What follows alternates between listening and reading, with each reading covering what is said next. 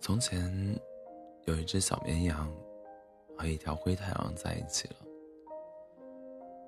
大灰狼是一个深情的狼，刚刚在一起那段时间，小绵羊整天黏着大灰狼。小绵羊会跟大灰狼分享他生活中的趣事，大灰狼比较笨，经常听不懂前因后果。刚开始，小绵羊还耐心的解释，后来次数多了。小绵羊的耐心消磨殆尽，说到一半，大灰狼又问：“小绵羊索性就不讲了，反正大灰狼听不懂，听了也说不出什么安慰自己的好话。”小绵羊越想越生气，大灰狼很懵，但是他也不知道如何处理，他想改变，他问自己为什么自。他问自己：为什么自己的理解能力比别人差？自己总是要听好几遍才懂。笨拙的他在私下与其他人讲话，尤其是听其他人讲长一点的事情时，他就听了尤为认真。但还有部分没明白。他知道自己理解能力差，于是一遍又一遍的问。后来。小绵羊在跟大灰狼讲故事，大灰狼听得很认真，也很好。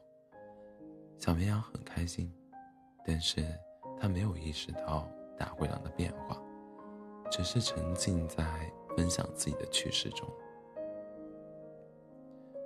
有一次周末，小绵羊没事想去看电影，他与大灰狼说好了一起去看电影，但是大灰狼当天要上班。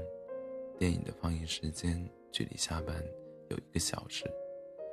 下班后，大灰狼不仅要先回家洗澡，换一套帅气的衣服，还要再赶去电影院，而且他可能晚上还有一个很重要的会要开，自己也不确定到底有没有时间去。要是不开会，自己没去，自己会很遗憾；要是去了，又要开会。那答应小绵羊，岂不是要放他鸽子？但是他真的很想去陪小绵羊，于是他赌了一把，他买了票。小绵羊问大灰狼啥时候到，大灰狼想了想，即使自己用尽全力赶时间，最快也是下班后四十分钟到电影院。小绵羊很生气，觉得他这么晚到，还要让自己等他。他肯定是在家玩游戏，想能多玩一会儿是一会儿。小绵羊气得直接说他不来了。大灰狼很无奈，不仅自己周末加班的钱在电影票上打了水花，最重要的是还惹小绵羊不开心了。他万分的后悔，都是自己的错，自己就不应该赌，自己罪该万死。后来，小绵羊开始追星。小绵羊看着电视上的大小白狼，看的眼睛都在冒星星。回头再看大灰狼，感觉没有最开始在一起那么帅了。还是我自己的爱，都始终，还是我自己的爱豆始终都是那么帅。真不知道大灰狼有啥好的。大灰狼看出来了这一切。但是他选择什么也不说。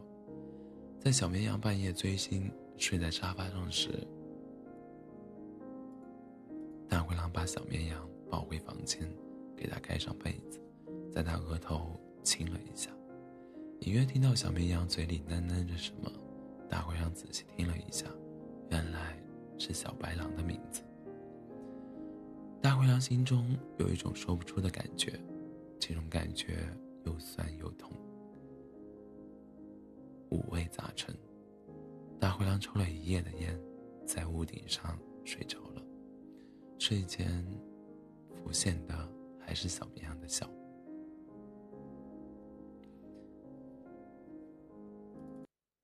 曾经，大灰狼也是风靡一时的帅哥。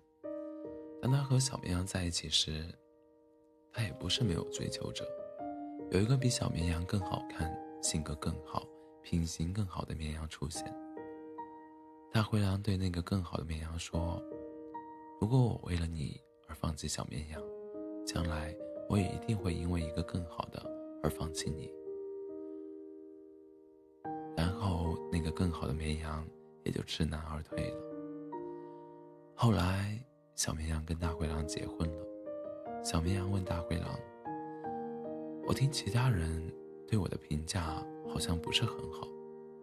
我这个人脾气不好，易怒，还爱无理取闹，爱翻旧账，你都不在乎吗？”小绵羊楚楚可怜的样子，惹得大灰狼一阵心疼。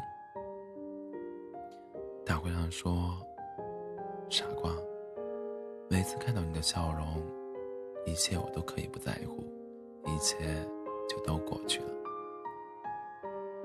小绵羊恐怕永远都不知道，大灰狼是一个把他把他的好刻在骨上，把他的伤刻在特殊的沙上。只要他一笑，沙上的一切都可以一笑泯恩仇的人。即使。你是一个仙人掌，我也会用尽全力去拥抱你。